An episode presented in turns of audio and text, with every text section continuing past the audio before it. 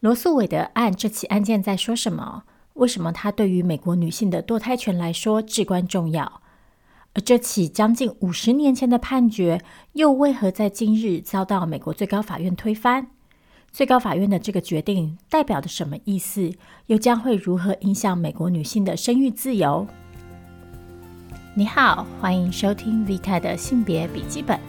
这是一个由 Creology 制作的 Podcast 节目。挑战网络上、社会里最常见、最众说纷纭、最争议不休的性别议题。每集节目将挑选一个性别关键字，用浅显轻松的语言和你一起直奔女性主义者的内心，一起笔记这些议题的争论核心到底是什么。Hello，各位听众朋友，大家好，欢迎你收听今天的 V 太的性别笔记本，我是 V 太。嗯，是的，今天的关键字是生育自主权。之所以会以此做主题，当然就是因为六月的时候，美国最高法院针对堕胎权做出了一起判决，也就是决定推翻一九七三年的罗诉韦德案当时的决定。这起判决对于许多女性主义者，包括我自己，然后对于支持生育自主权的人来说，都是很大的打击。一来，它预告着美国女性接下来可能会面对的许多艰难的处境，她们的身体权利和身体自主都将受到非常不道德的剥夺跟限制。另外一方面，更宏观的来看，其实它反映了在宗教、在右倾的政治意识形态底下，还有父权的意识形态。这些事情彼此结合之后，保守势力如何在全球崛起？那性别又如何成为其中的战场之一？我会用两集的节目来讨论这个主题。今天这一集呢，会主要着重在这一次美国最高法院的这个判决，也就是罗诉韦的案在一九七三年的决定，为什么在二零二二年会被推翻？那这次的判决的内涵又是什么？当年罗案的内涵又是什么？在下一集的节目里呢，我则会把视角移到其他国家来看一下女性堕胎权在其他国家的发展。同时，我们也会进一步的讨论一下关于堕胎权和关于生育自主权这些议题的讨论里，焦点经常被放在哪边？那这些焦点是不是又真的是关键？以及以我个人看来，这其中有哪一些误解，然后有哪一些偏斜的焦点，然后堕胎权议题里真正的关键是什么？那在今天这一期节目里呢，就像我刚刚说的，我们会先来专注于讨论罗诉韦的案，包括当年一九七三年的这起案件的内容是什么？那为什么在将近五十年之后，在二零二二年，这个案件又再次的被拿出来讨论，好，甚至他的判决被推翻。罗诉韦的案的决定被推翻之后，又会对生育自主权造成什么样的影响？好，那我们就开始喽。首先，我们来先看看，在一九七三年的时候，到底发生什么事情。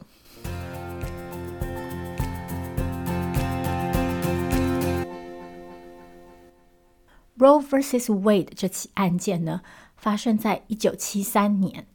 事实上呢，在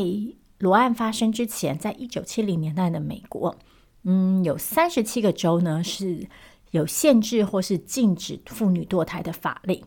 其中有十六个州是禁止妇女在非特殊情况堕胎。特殊情况可能包括了妇女因为受到强暴，或者是因为乱伦而怀孕，或者是怀孕的女性个人的生命安全可能受到威胁的时候。当时在整个美国，其实只有三个州允许本州的居民堕胎，然后其中只有纽约州对于堕胎完全没有限制。但大家也可以想象，尽管堕胎受到了限制，但堕胎并没有因此消失。事实上，根据统计，美国每年当时大概仍有多达三十万名妇女会寻求堕胎的医疗服务。其中呢，如果妇女能够负担旅行啊跟医疗费用，她们多半会自付旅费前往纽约州进行堕胎，或者是加州，或者是国外。那至于贫穷的女性、没有资源的女性，她们的选择就往往是转向非法的堕胎管道。其中不乏一些非常危险的方式，例如大家可能听过一些恐怖的故事，是使用衣架等等。当然，因为这些方法非常的危险，所以各种因为地下堕胎行为而导致并发症甚至死亡的女性也非常多。根据统计，当时美国每年大约有高达三万名的妇女有这样子的遭遇，所以大家就可以看到，当时对于堕胎的禁止其实并没有保护到女性的生命安全，相反的，反而置许多女性于危险的境地。与此同时呢，七零年代其实也是性别运动崛起的年代。一方面，一九六零年代在美国发生的民权运动带来种族隔离制度的终结，他们也在其他的方面促成了美国的权力革命，其中就包括第二波女性主义运动的兴起。第二波女性主义运动的很重要的一个内涵之一，就是女性对于自己的身体的自主权跟掌控权。所以，在这个脉络之下，堕胎就在当时成为了一个很重要的议题。那罗素伟的案，也就是在这样子的背景下发生的。这起案件的原告是一名名为诺玛麦考维的女性。那她在进行诉讼的时候，因为不希望曝光个人真实的身份，所以采用化名 Jane Roe，因此案件才会都以罗来称呼这位原告。那她是一位居住在德州的未婚女性。她在提出这起诉讼之前，她曾经怀孕过两次，然后生下了两名小孩。在一九六九年的时候呢，她怀上了第三胎，但是她已经不想要再有第三个小孩了，所以她就想要堕胎。但是当时她居住在德州嘛，那德州有着非常严格的堕胎限制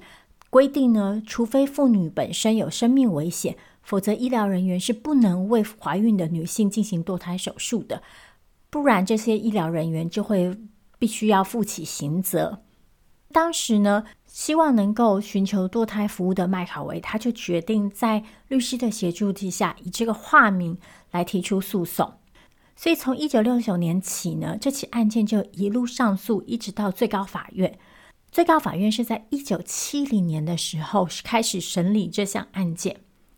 当时其实同时还有另外一起案件，是关于乔治亚州的堕胎法规。在罗案在最高法院进行了两次言词辩论之后呢，在一九七三年的一月二十二号，美国的最高法院就同时针对罗案还有刚刚提到的乔治亚州的这起案件，同时进行宣判，然后做出了这两州的限制堕胎的法律违宪的这个判决。那这个判决呢，也就从那个时候开始确立了美国女性有在一定的条件之下获得堕胎服务的权利。对，这句话很重要，因为当时罗案并不是全面性的把堕胎合法化，也不是全面性的否定州政府或是联邦政府不能够对堕胎有任何限制，而是强调女性在一定的条件之下。可以享有这个权利，那这个条件是什么呢？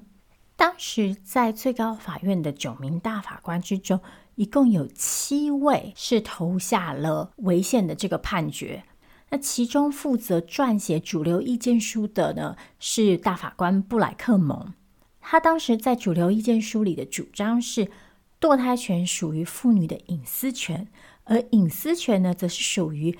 美国宪法第十四修正案里的正当程序条款底下所保障的个人自由，也就是 liberty。所谓的正当程序条款，指的是在没有经过正当法律程序的情况下，政府不能够任意的剥夺任何个人的生命、自由和财产。所以换句话说，因为个人隐私属于个人的自由，所以国家不能无故的限制跟剥夺。那隐私权底下呢，则保障了个人有权利对自己的身体做出选择。所以根据这个思路呢，堕胎是属于个人对身体的选择之一，因此应该要获得保障。除非政府有很好的理由，不然他们不能给予限制。也就是说，在一定的界限之下，政府不得以干扰或是禁止这样子的权利。那为什么说在一定的界限下呢？因为在这份判决里，最高法院并没有判定堕胎权属于个人的绝对权利，就是它不是属于一个 absolute right，而是它是个人自由，也就是 liberty 的一部分。那这两者之间有什么差异呢？个人自由并不是毫无限制的，而是呢，国家在有合理理由的情况下，可以予以限制跟规范。比方说，一个很常见的理由就是公共利益，像嗯，我们在街上行走是个人的自由之一，但是国家可能会规范我们说，哎，看到红灯的时候你要停下来，因为这是为了交通安全这样子更广大的公共利益。所以，国家可以对我们的某些自由做出限制。因此，既然堕胎是属于隐私自由的一部分，这表示呢，如果国家有合理的理由、有合理的利益考量，他们可以施以某些限制跟规范。因此，这就带我们来到了这起判决的第二个部分，也就是好，那国家可以在什么情况下予以限制呢？当时最高法院的主张是呢，他们必须在两件事情之间做出平衡，一部分是怀孕女性对个人身体的自主权，另外一方面则是国家在保护妇女健康还有胚胎生命上面的利益。因此，基于这个考量，最高法院在这起判决里呢，把女性怀孕的孕期分成了三个阶段，然后指出在孕期的不同阶段呢。堕胎这件事情对于母体和对于胚胎的健康分别有着不同的影响跟意义。然后最后最高法院决定把期限设在二十四周，因为他们认为呢，在这之后，一方面堕胎对于妇女的健康已经会有着显著提高的风险，另外一方面，胚胎已经具有离开母体之后仍独立存活的能力，所以在这个情况下，胚胎可以被视为一个生命。因此，基于保护妇女健康和保护胚胎生命这两个具有公共利益跟公共意义的目的，最高法院认为，在这样的情况下，政府可以限制妇女堕胎的权利。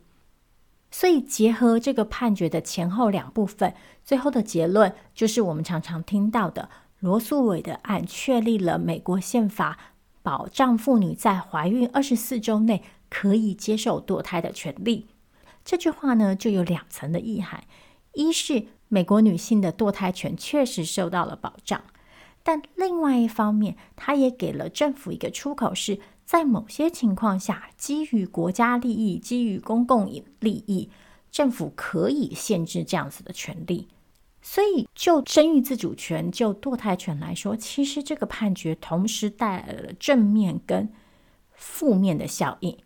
正面的效应当然就是那些过度严苛的限制堕胎的法令就不再合宪，而得以被推翻嘛。那许多美国女性从此就得以获得自己所需要的医疗服务。像其实统计发现呐，在裸案之后，其实美国寻求堕胎的女性人数并没有增加，但是因为堕胎而死亡的女性比例却很显著的降低了。但另外一方面来说，其实这个判决里也留下了一些未尽之事，或者我们从另外一个角度来说，是让反堕胎人士可以继续想办法攻克的弱点。一般常见的见解是，当年罗案的这起判决啊，有几个缺失。第一是主笔的布莱克蒙大法官其实只用了三页来讨论建构妇女堕胎权如何被归纳在隐私权底下，相反的，他其实大部分的篇幅是用来援引医疗跟法制史资料，然后来讨论堕胎这件事情。所以在他的论述上面可能会显得不够法律，因此感觉起来这个判决的法律基础可能稍显不足。第二点是，其实我们看到这个判决的论述，也会发现，虽然判决的主张是妇女个人的隐私权要受到保障，但是其实这个判决很大一部分还是从医疗人员的角度出发，而不是以妇女为中心的论述。再来也是最重要一点，就是前面提到的，大法官在这里其实是宣告了，政府在某些情况下对于妇女的身体权，其实有保护的必要利益。也就是说，其实这开启了政府管制、管理、规范妇女身体的一个空间。于是就变成是说，当到了第三孕期之后，其实妇女本人的主体性已经不再重要。这时候的关键是在于保护胚胎生命。因此，其实这个判决可以说是去赋予了政府一个权利，是在这样的情况下，胚胎生命是大于妇女权利的。然后，因此，国家可以要求，甚至可以说是逼迫妇女在第三孕期以后，并没有别的选择，而只能把小孩生下来。所以，其实像是已逝的有名的女性主义大法官 RBG，她其实就曾经说过，罗案其实把妇女平权的运动动能堵死了。最后呢，因为这项判决主张堕胎权属于宪法所保障的个人隐私自由，而不是一项绝对的权利嘛，所以这个部分就成为反堕胎人士在后来的五十年间不断试图推翻罗案判决时所使用的法律主张。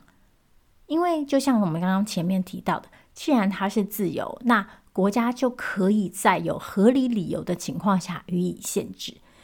因此，反堕胎人士后来不断尝试的做法，就是去讨论那怎么样属于合理的考量，怎么样是属于够大的公共利益，可以去合理化国家对于女性身体的限制。因此，讲到这里呢，我们就不得不提另外一个和罗素伟的案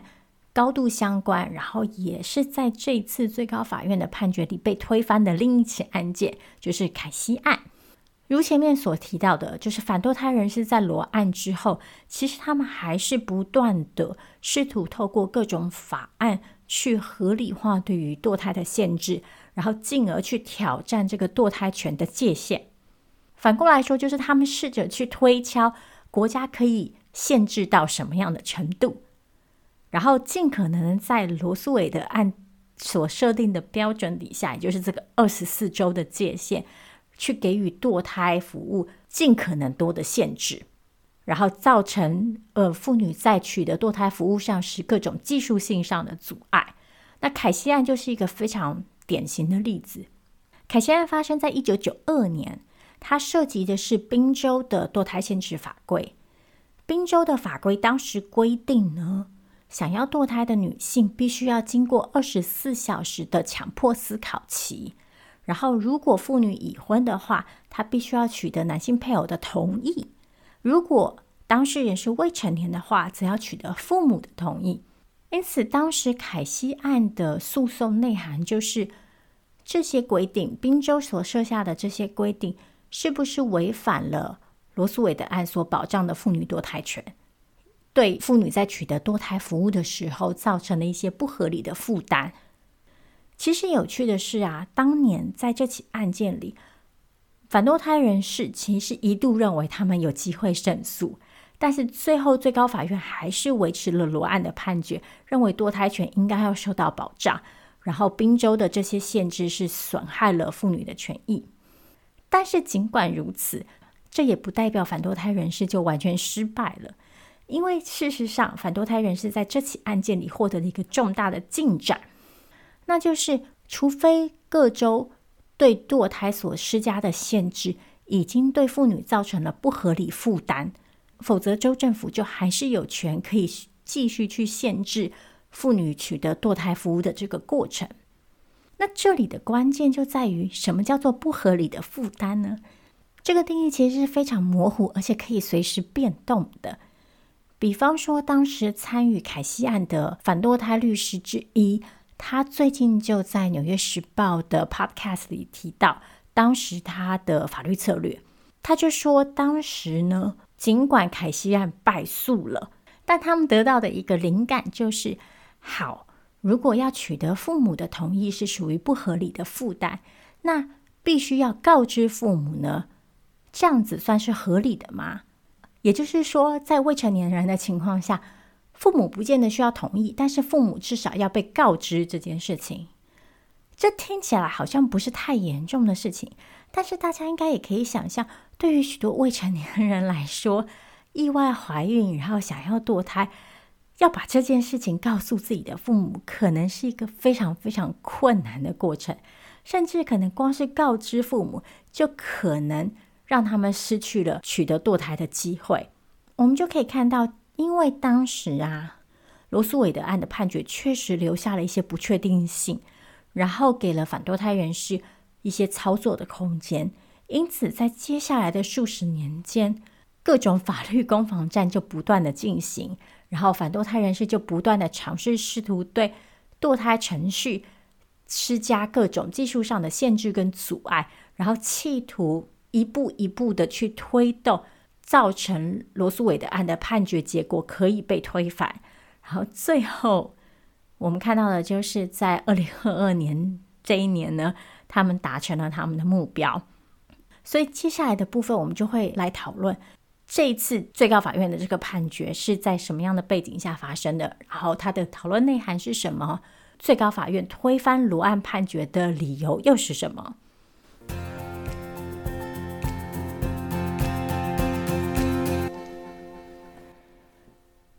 首先呢，来跟大家介绍一下这次判决发生的背景。第一个部分就像是之前谈到的，就是这一路以来的法律攻防战。事实上，在罗案被推翻以前，堕胎权在很多州里其实就可以说是名存实亡了。因为很多由共和党所主政的州里，其实就不断的在利用这个不合理负担的模糊定义，然后试图对妇女取得堕胎服务的这个过程当中造成各种阻碍。譬如说，他们可能会限制。堕胎诊所的卫生环境，譬如说要求堕胎诊所必须要和医院有同样的规格，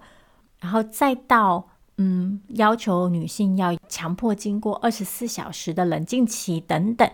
总之，就是利用很多这种技术上的小细节，让堕胎这件事情变得不是那么容易。这样的结果就是，其实在这几十年当中。很多提供堕胎服务的诊所纷纷因此必须关门大吉，然后居住在特定州内的女性因此取得堕胎服务的机会就减少了非常多。还有另外一个很关键的因素，也大幅地限缩跟影响了妇女取得堕胎服务的机会，那就是在一九七六年时通过的海德修正案。海德修正案的内容是。它禁止联邦的资金被用来补助堕胎服务，这表示什么呢？这表示呢，想要接受堕胎服务的女性，她不能使用医疗保险，而必须要自己支付全额的费用。那大家可以想象，这就排除了贫困、资源有限或者是未成年人取得堕胎服务的机会。所以，总而言之，其实，在二零二二年，最高法院决定推翻罗案之前，堕胎权在美国其实就已经受到非常大的挑战跟限制。第二个促成这次判决的一个很重要的背景因素，当然就是最高法院的组成。因为大家知道，美国最高法院的大法官是由总统负责提名的嘛。那在川普当选总统之后呢，最高法院里呢，陆陆续续有三位大法官逝世或是退休，所以这三个空缺呢，就给了川普机会去提名，嗯，他所偏好的政治立场比较保守、偏向共和党的大法官们。那他也确实这么做的。他在川普的任期里，他一共提名了三位大法官，分别是格萨奇、卡瓦诺和最新上任的贝瑞特三位。那他们都是立场偏保守的法官。那在这三位的提名之后呢，也让现在的最高法院呢是以保守派为多数。这个最高法院的组成就又给了反堕胎人士希望，让他们觉得，诶，如今确实有可能在最高法院的层级上推翻当年罗案的判决。因此。过去几年来，我们其实可以看到，就是陆陆续续在很多共和党主政的州里呢，通过了各式各样限制堕胎的法规。那事实上，在通过这些法规的时候，州政府跟立法者其实都知道这些法规不太有可能被放行。相反的，他们会因为违背了当年罗案判决的内容而被暂停执行，然后进而进入法律的诉讼程序。那事实上，保守人士希望的也就是这个法律程序，因为他们希望就是透过将案子提到最高法院再进行讨论，可以对原先罗案的判决造成挑战。这次最高法院的判决所涉及的密西西比案，其实就是例子之一。对，这次最高法院的讨论，并不是直接针对罗诉韦的案，并不是说最高法院把罗诉韦的案拿出来讨论，说，诶，我们要不要推翻他们？而是他们在审理另外一起案件，也就是密西西比州所新通过的一项堕胎法规。他们在决定这项堕胎法规是否合宪还是违宪的时候呢，决定罗诉韦的案的判决结果已经不再适用，而相反的是应该要被推翻。密西西比州呢，是在二零一八年的时候通过了一项胎龄法案。这项法案的内容是禁止女性在怀孕十五周之后进行堕胎，就算这个怀孕是因为强暴或是乱伦所造成的，也不例外。所以，唯一的例外就是当怀孕或生产会对母体造成重大的生命危险的时候，女性才有可能接受堕胎。就像我们一开始讲到的，罗案所判定的标准是二十四周嘛，所以表面上看起来。很明显的，密西西比州这个新的法案是不合乎罗案的判例的。那所以依照这个思路下来，它也应该是违宪的。这也就是拥护堕胎权阵营的主张。他们据此主张对这起案件提出诉讼，而这起案件就一路来到了最高法院。最高法院呢，在去年年底的时候呢，听取了双方的口头辩论。那事实上，当时其实就有很多堕胎权支持者担忧说，最高法院里的保守势力很可能会导致最高法院这一次做出不利女性生育自主权的判决，他们可能会部分性的，甚至是全面性的推翻当年的罗案判决。如同大家已经知道的，拥护堕胎权的人们最担心的事情，也确实在今年发生了。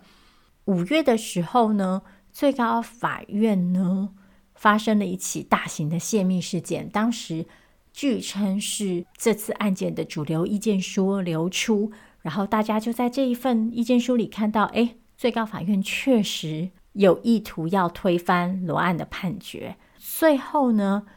关于这起案件，最高法院是在今年的六月二十四号做出了最终的判决，然后最终的判决也确实是像。当时意外流出的档案所说的一样，最高法院主张罗诉韦德案的法律论述跟基础在一开始就错得离谱，然后罗诉韦德案的判决是不合理的，因此应该要被推翻。最高法院认为罗诉韦德案的法律论述是错误的，进而决定推翻当时的判决的依据是什么呢？这次的主流意见书是由其中一位保守派的大法官阿利托所撰写的。他在这份意见书里呢，大概提出了三个部分的论述，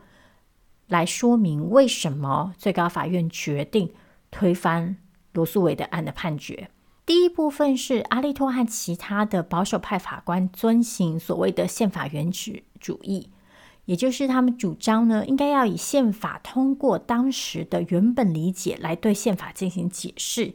因此他们认定堕胎权并不属于宪法第十四条增修条文里面所保障的未列举权之一。换句话说，他们认为，没错，宪法第十四条的增修条文确实保障了某些个人自由，但这个个人自由并不包括。女性行使堕胎、决定是否要继续怀孕的权利。第二部分则是阿利托指出，堕胎权并没有深植于美国的历史跟传统之中。相反的，他认为在一九七三年以前，其实利用刑罚来禁止跟限制堕胎才是所谓的主流。才是更普遍的现象。所以他觉得，从历史跟文化的角度来看，限制堕胎才是比较合乎民情的状况。最后一个部分则是呢，大法官们认为，当年罗安的判决并没有为堕胎议题提供一个真正的解放，相反的，则是在美国国内引起了更多争议，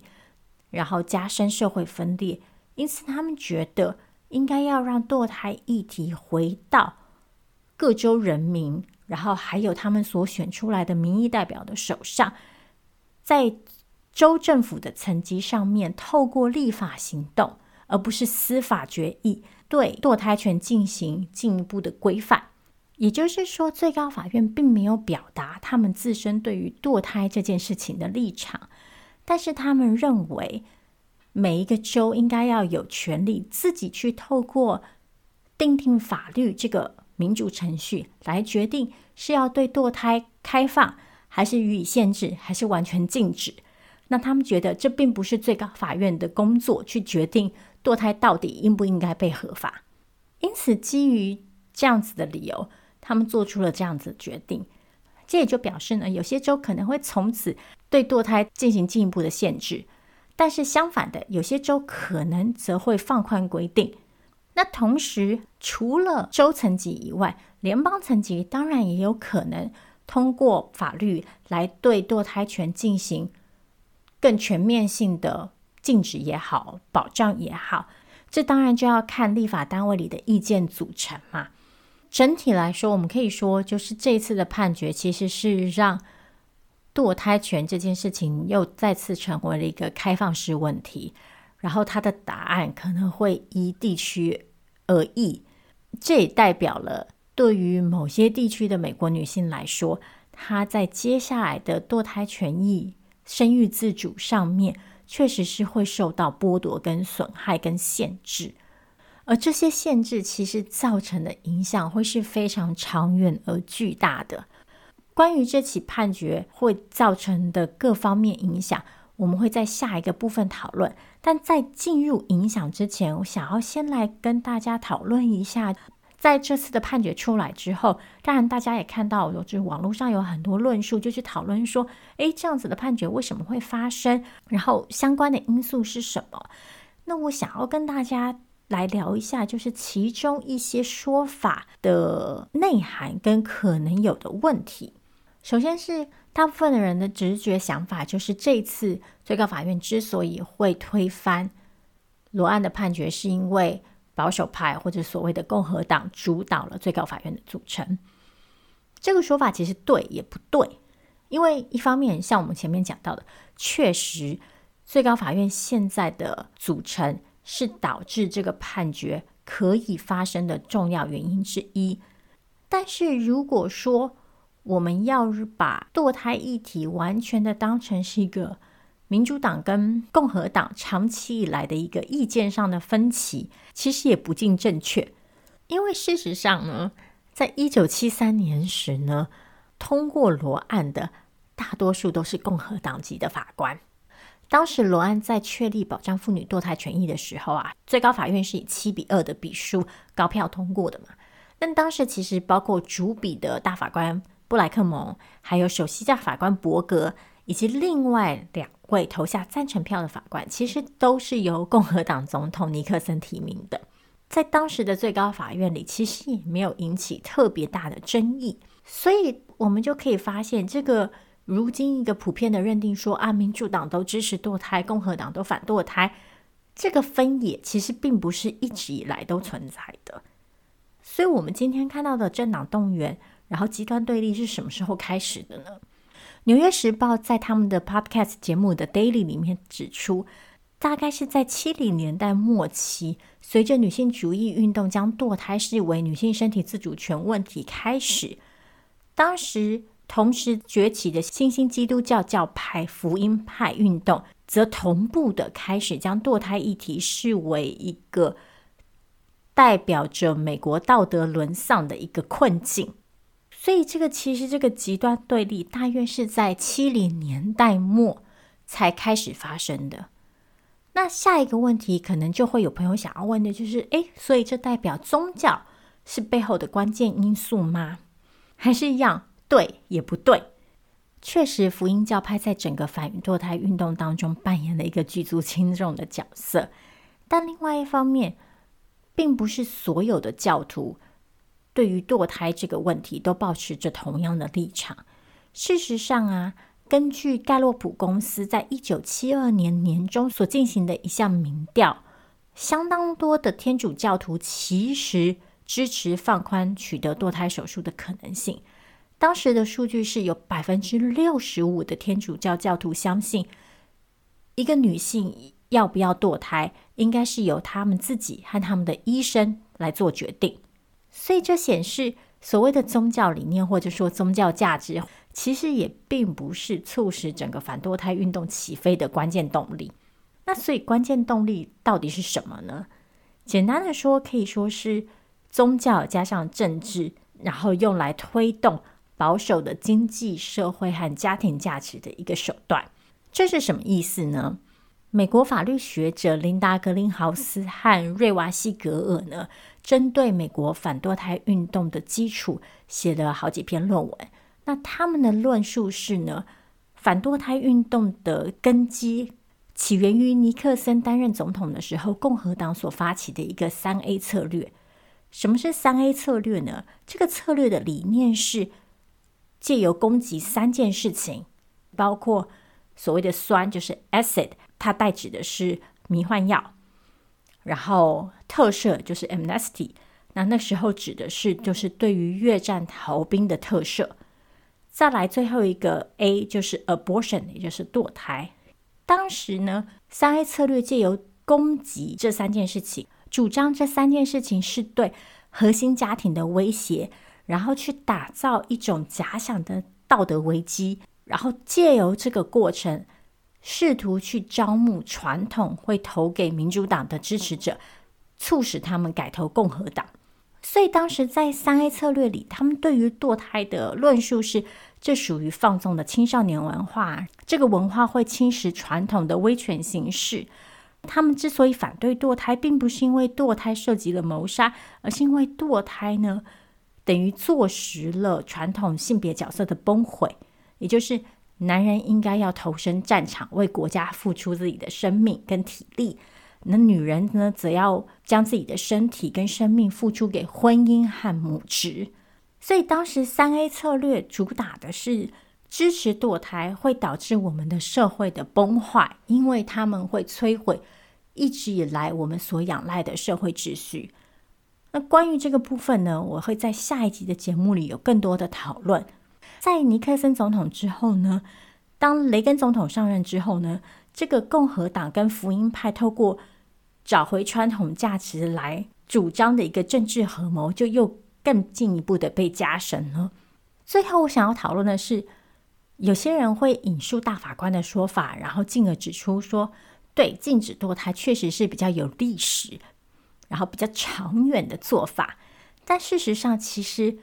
堕胎禁止也没有大家想象中的这么古老。国家地理杂志的报道就指出啊，其实在美国还是殖民地到美国建国早期这段时间，都没有任何禁止堕胎的法律。当时的教会尽管可能不赞成这种做法，但是他们也主要是把堕胎当成一个就是婚前性行为的证据。而不是像我们后来开始会把堕胎跟生命权，然后跟谋杀这些概念结合在一起。那当时其实也很少有就是起诉堕胎的案件。那美国第一部禁止堕胎的法规，其实是发生在一八二一年的康乃狄克州，然后是一直到大概在十九到二十世纪之间，美国各州才纷纷开始将堕胎入罪化。所以，如果我们要说禁止堕胎是比保障堕胎更有历史的传统，其实并不正确。事实上，是透过反堕胎人士一连串的话术，然后把反堕胎这件事情打造成一种有历史、然后有道德基础、然后有传统的行为，进而导致我们今天看到的一个所谓就是道德上面的分歧，包括所谓的选择派跟有命派。然后包括大量的法律把选择堕胎的女性当成是不负责任，甚至是所谓的杀婴者。这些其实都是很后来在宗教、跟政治、跟父权意识形态三者的合谋之下才出现的。话说回来，其实如果真的要说起道德的话，事实上，限制堕胎、禁止堕胎对女性造成的伤害，才是真正最不道德的东西。所以在接下来这个部分，我们就要来讨论一下，在罗案判决被推翻之后，对于美国女性的生育自主权会造成的各种直接的跟间接的影响，然后短程的跟长程的影响。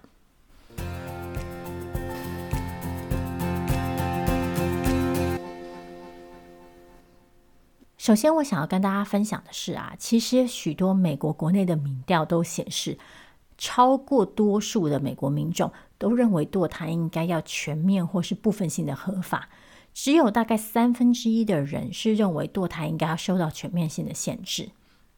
所以，其实选择去限制堕胎，把堕胎入罪化，甚至是用刑法去处罚堕胎这件事情。并不是美国社会的一个主流意见，但尽管如此，我们却还是会在接下来看到有许多州会陆陆续续的通过各种限制、禁止堕胎的法规。首先，美国有十三个州有所谓的触发法，也就是在罗案判决发生之前，这些州就已经有了各种限制，甚至是禁止堕胎的法规。然后，一旦罗案判决发生之后，他们就可能可以立即或者是在稍后生效。其中包括某些法案是罗案被推翻之后就立刻生效，也就是说，他们现在已经可以被执行了。另外一些州则是有所谓的三十天等候期，也就是罗案判决被推翻之后的三十天之后，这些法案才会生效。那在节目播出的这个当下，他们差不多也就要生效了。整体来说，嗯，根据统计，美国大概会有总共二十六个州，在现在跟未来会有限制、禁止堕胎的法规。那他们预计将影响超过四百万人。这些法律的限制程度会不太一样，譬如说，佛罗里达州和密西西比州会禁止十五周以后的堕胎，但另外有一些州则会把标准设得更低，譬如说六周，甚至是在呃受精以后就全面性的禁止堕胎。这里我想要补充的一点是，事实上六周的规定其实就等同于全面禁止堕胎了。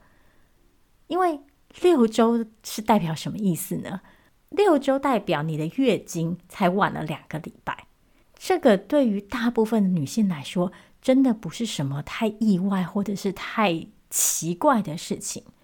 所以换句话说，在怀孕第六周的时候，其实大部分女性可能都还没有意识到自己已经怀孕了。因此，把堕胎的限制设定在六周，其实就等同于剥夺了女性所有可以取得堕胎服务的机会。除了周数限制以外，各州所允许的例外情况也会不太相同。像有些州会只把当怀孕女性有生命安全危险跟疑虑的时候，才能开放堕胎。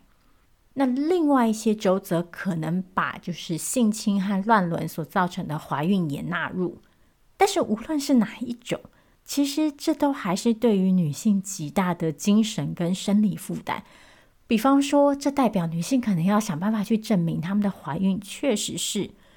因为性侵造成的，那就代表她们要。搜集证据，他们要去向他人陈述，然后这可能对这些女性造成二次、三次、四次的伤害，或者是所谓对母体生命安全造成危险。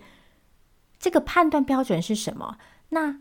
医师会不会因为担心这个判断标准受到质疑，而选择采取比较保守的态度，进而在某些其实可能已经会伤害到怀孕女性身体的情况下，仍旧选择以胚胎作为优先，所以纵然有这些例外情况，事实上这也不是对女性的任何安慰。相反的，他们其实只是再一次的说明，女性的身体在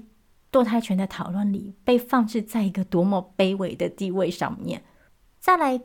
各州法律的惩罚程度也不太一样。不过，基本上一致的情况是，大多数这些法规啊都不会直接惩罚接受堕胎的女性，他们的惩罚对象多半就是施行堕胎的医疗工作者，或者是为女性取得堕胎服务提供的协助的人。那除了刑事的处罚以外，某些州也会允许一般个人提出民事上的诉讼，控告那些提供堕胎服务或是提供协助的人。这表示什么？这表示妇女尽管本身不会因为堕胎而去，比方说坐牢，但是呢，让堕胎有可能发生的医疗工作者也好，或是其他的，嗯。比方说，咨询人员也好啊，或者甚至是开计程车的人也好啊，都有可能因为他们的行为涉及堕胎而遭到处罚。不过，在这里可能有一个小小小小可以聊以安慰的消息是，其实有部分通过反堕胎法规的州内的地区检察官已经主动表示，在他们的任内，他们并不会主动执行这些反堕胎法。也就是说，这些法律尽管存在，但是检调单位并不会主动去调查，然后也不会以此为由去起诉相关的人士。所以，这可能算是一片坏消息当中唯一唯一小小的好消息。但是，这些检察官的行为会不会受到挑战？然后，这些有反堕胎法规的州会不会进一步采取其他的措施，让检察官没有办法这么做？这就是接下来还要继续观察的地方了。那总而言之，就是从现在起，我们会面对的是非常多样的情况。嗯，会依据各州有程度上面的跟嗯执行情况上面的不同，但是不管怎么样，结论其实都是相同的，就是在美国的很多地方，女性选择堕胎的自由跟权利会受到极大的损害，甚至是彻底的被消灭。比方说，像这次案件涉及的密西西比州，州内的最后一间堕胎诊所，其实就在日前正式关闭、结束营业。然后，同样的情形也发生在其他许多州里，这表示在这些州，女性是完全没有机会获得任何堕胎相关的服务的。这个时候，有些人的主张就会是：但是至少这些女性还可以跨州取得服务啊。那这就是我们下一个要来讨论的问题，就是。跨州取得服务这件事情到底有没有可能？就像前面说的，对，确实有些州会继续维持堕胎的合法性，甚至可能会放宽这个标准。然后这些州也预期到了，他们有可能必须要服务许多来自于外州的女性。但是尽管有这样子的可能，这还是有两个主要的问题。第一个是很明显的，并不是每一个女性都有这样子的资源可以。跨州去取得多胎服务，这个资源包括金钱上的资源、时间上的资源等等等等。所以去主张说，因为还有某些州有可能可以提供堕胎服务，所以不代表女性的生育自主权受到伤害，这是完全偏颇的说法。另外一个问题是，嗯，那这些禁止堕胎的州有没有可能去规定？居住在该州内的女性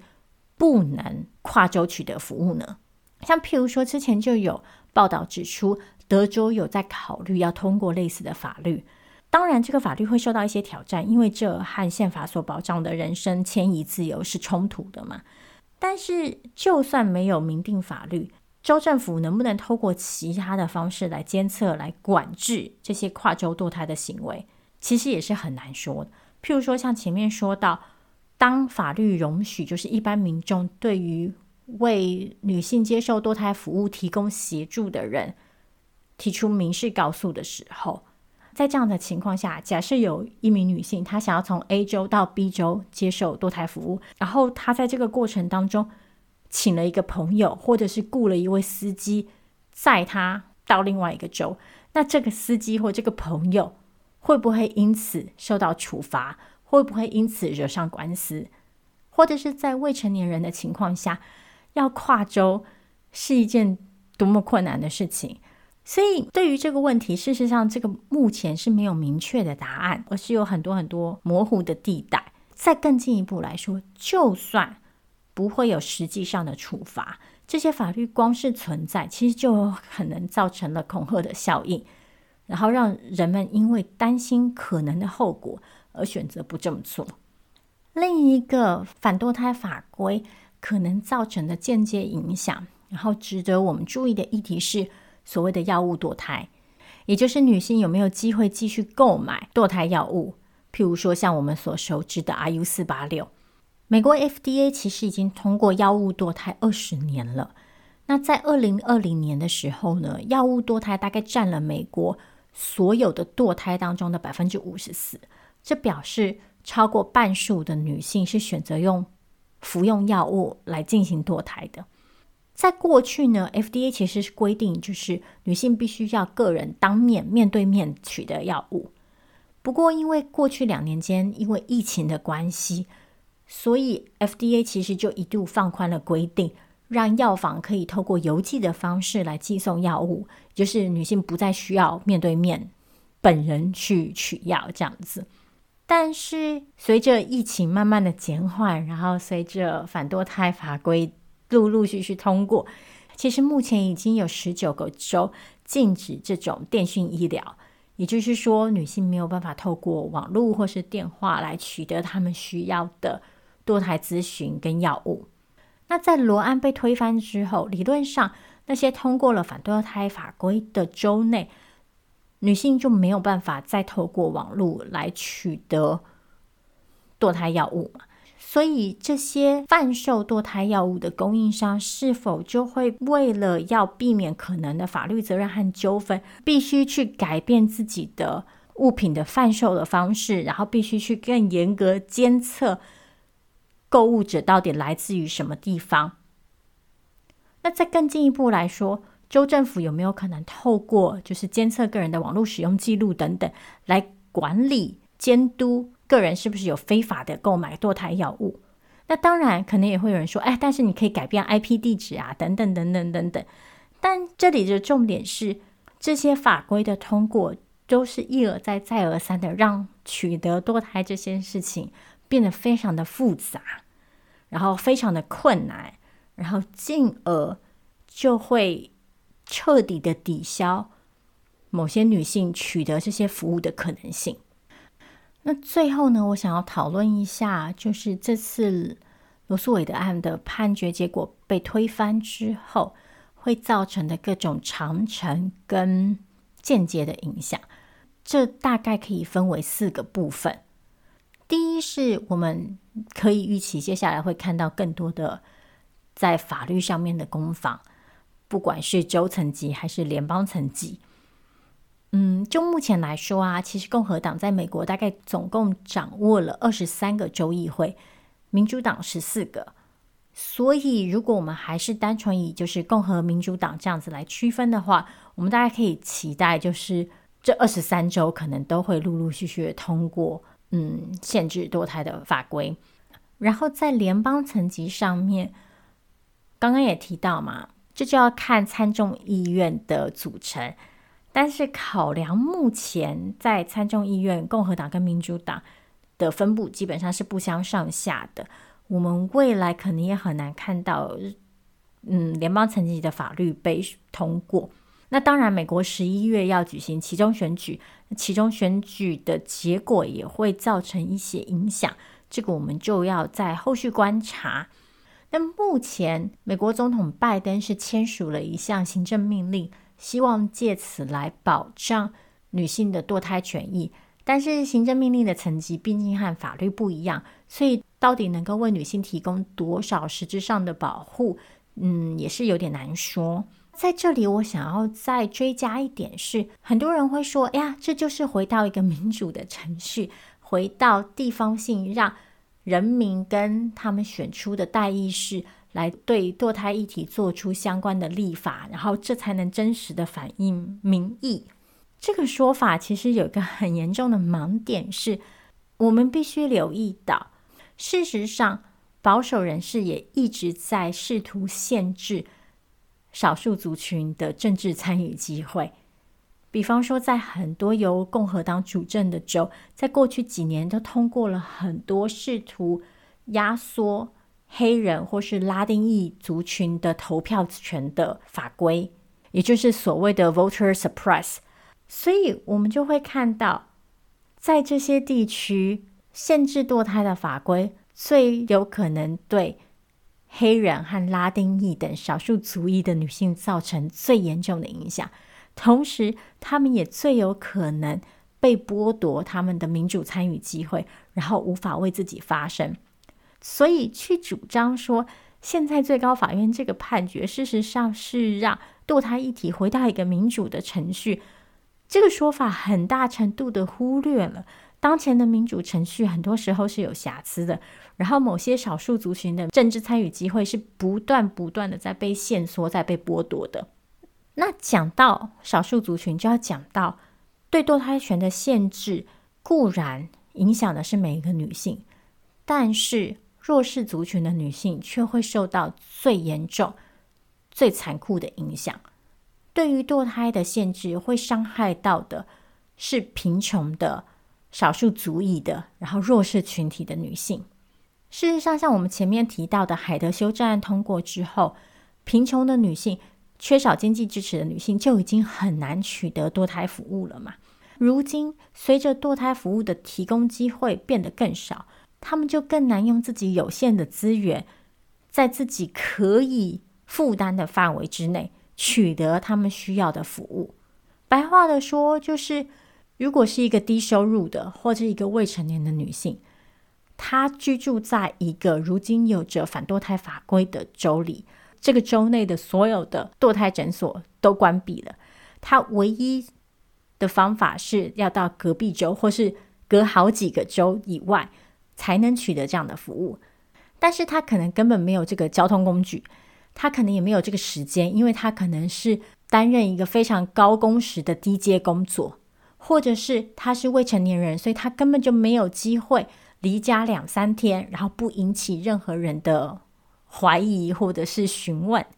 跨州取得堕胎服务也代表这对他们造成的经济负担会更大，因为你要负担交通费用，你要负担住宿费用，你还要承担在这几天你所受到的经济损失等等等等。譬如说，让我们举一个具体的例子，假设今天有一个未成年少女，她因为被强暴而受孕，然后她希望隐瞒自己怀孕的事实。这样子一个女孩要怎么有办法可以花费数天负担这个交通费用，甚至可能必须要缺课好几天，移动好几百公里到另外一个州，然后接受堕胎手术。所以，我们就会看到限缩堕胎不只是一个性别问题，它也是一个阶级问题，因为它的伤害会很具体的和现有的资源不平等结合，然后会以最严厉的形式。展现在这些最弱势的女性身上，然后当这些女性没有办法取得堕胎服务的时候，结果是什么呢？一是她们可能会必须被迫找寻非法的堕胎服务，这些非法的堕胎服务可能是很危险的，这就表示这些女性会被置于更高的健康风险当中，甚至可能因此丧失生命。或者是他们就会因此被迫要生下这个他们原本不想生的小孩，这代表什么呢？这代表他们可能因此要中断学业、中断工作，他们的经济处境可能更困难，他们的家庭处境可能更困难。譬如说，未成年少女是不是会因此被赶出家门，然后流离失所，等等等等。然后，如果他们现在已经有了小孩，但是因为经济能力受限而无法负担多一个孩子，那是不是就代表原有的子女的生活处境也会受到影响？所以说起来，限制堕胎所造成的影响，绝对不只是女性要不要生这个小孩，而是关乎于女性整体的身心健康、经济机会、生涯发展等等等等等等。另一个很值得关注的弱势族群就是身心障碍者。一方面，身心障碍者本来就更难取得堕胎服务，因为他们可能需要其他人的照顾嘛。所以，当他们怀孕的时候，如果他们想要堕胎，他们会必须要仰赖照顾者的协助。这个时候，跨州堕胎，显然对他们就会造成更大的负担。另外一方面，怀孕和生产也可能会对身心障碍者造成更大的身体负担和心理负担。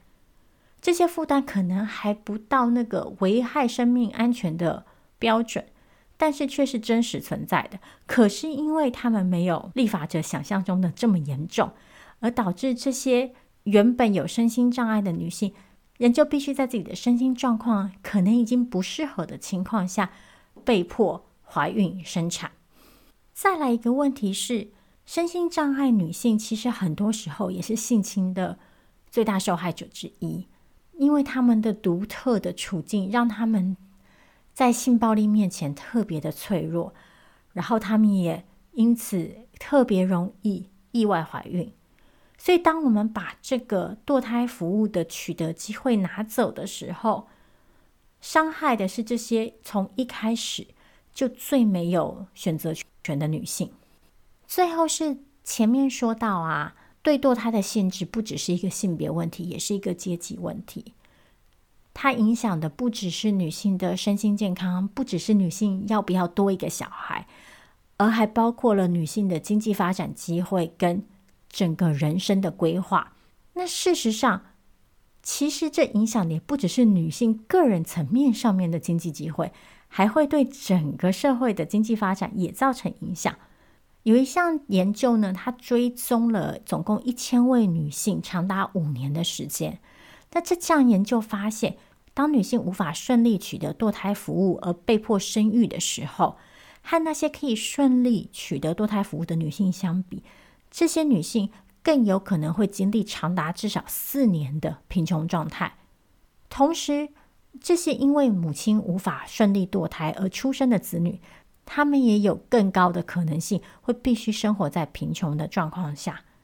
然后这些因为经济考量而希望选择堕胎的女性，当他们没有办法顺利堕胎的时候，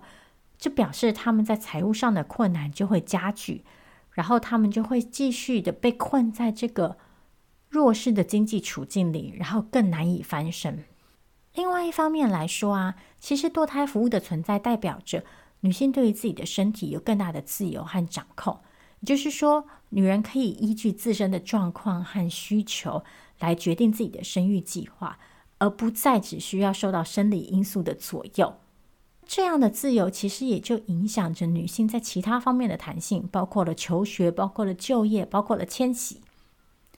白话说，就是今天一个女性如果意外怀孕了，她也不需要因为这个意外怀孕而被迫改变自己的生涯计划。相反的，如果他觉得这个时候他还没有准备好，这个时候他的学业跟他的工作是更重要的事情的话，他可以主动积极的为自己的人生做出选择。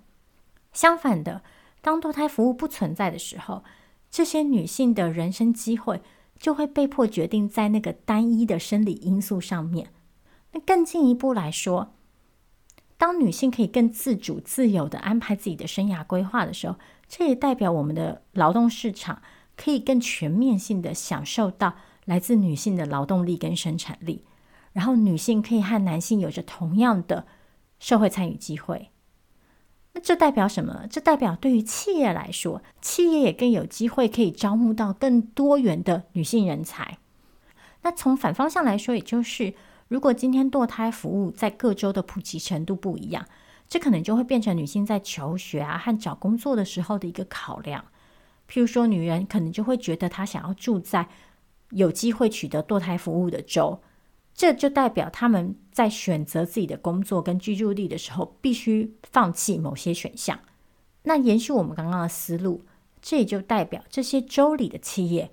他们就没有机会获得这些女性的人才，然后进而提升自己的竞争力。我个人不是很喜欢从经济层面来讨论这样子的议题，因为对我来说，堕胎权涉及的是女性基本的人身尊严嘛。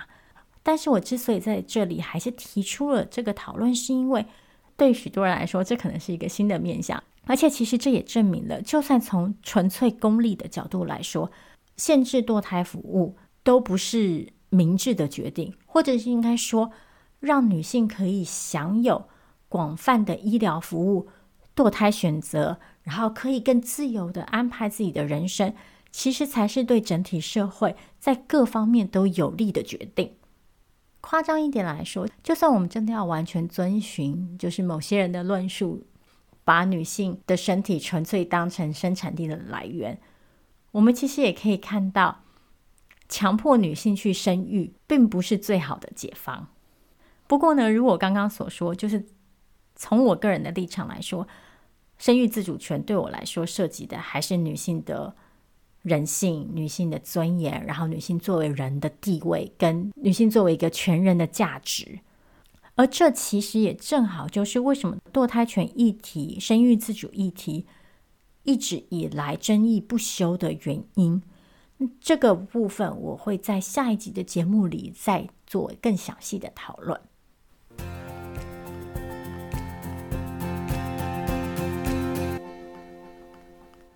所以今天呢，就跟大家就是简单的分享了一下这一次美国最高法院的这个判决，然后看了一下就是罗诉韦的案到底在讲什么，然后到底为什么被推翻，那接下来又会造成什么样的影响？我还是想要强调，就是很多人会在我看来有点试图去把这件事情轻描淡写，就是他们会去强调，哎，女性并没有完全的失去堕胎选择。呃，如今这个议题只是回到立法层级而已，诸如此类的讨论。但我觉得一个很重要的关键是，不管这些法律最后造成什么样的实质影响，这些法律都有宣示性的意义。他们其实都在告诉我们的是，女性的身体不归女人自己管。这其实才是最最最最最根本的问题。那。剩下的我们就下一集的节目再说。再次的谢谢你今天的收听，我们就下一次再见喽。